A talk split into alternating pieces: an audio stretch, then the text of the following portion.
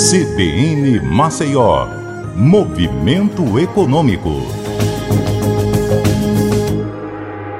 Olá, bom dia a todos da Rádio CBN Maceió.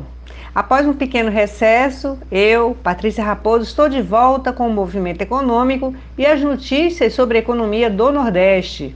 E o destaque hoje é o temor dos avicultores da região com o surto de gripe aviária na América Latina. No estado de Pernambuco, que é o maior produtor de aves do Nordeste, a preocupação com a doença cresce a cada dia.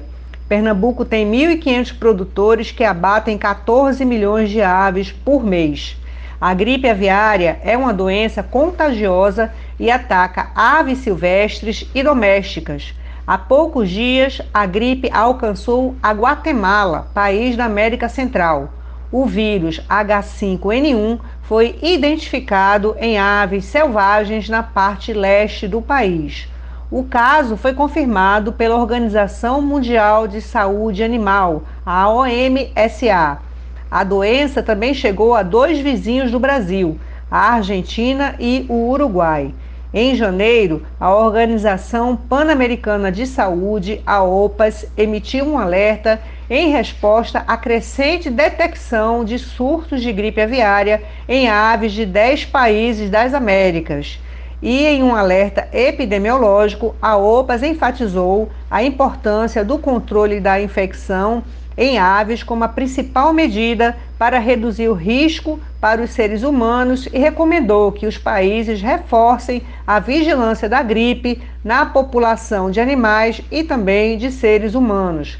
Por isso, a Associação Avícola de Pernambuco, a AVIP, vem elevando o número de alertas a seus associados para o risco iminente de surto da gripe aviária. Nas notas, a entidade orienta os criadores a adotarem uma série de providências sanitárias, como evitar a entrada de pessoas estranhas na granja, nas granjas, fazer o telamento de todos os galpões e o arco sanitário para desinfecção de veículos, entre outras providências. Os criadores devem avisar imediatamente as autoridades sanitárias em caso de qualquer suspeita. As infecções deste vírus em humanos, que muitas vezes podem ter sintomas graves, têm sido bem menos frequentes.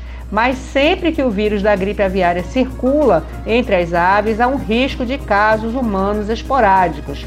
Até agora, duas infecções humanas foram confirmadas na região. A primeira em abril de 2022 nos Estados Unidos e a segunda em 9 de janeiro deste ano no Equador. É isso, eu fico por aqui e até a próxima.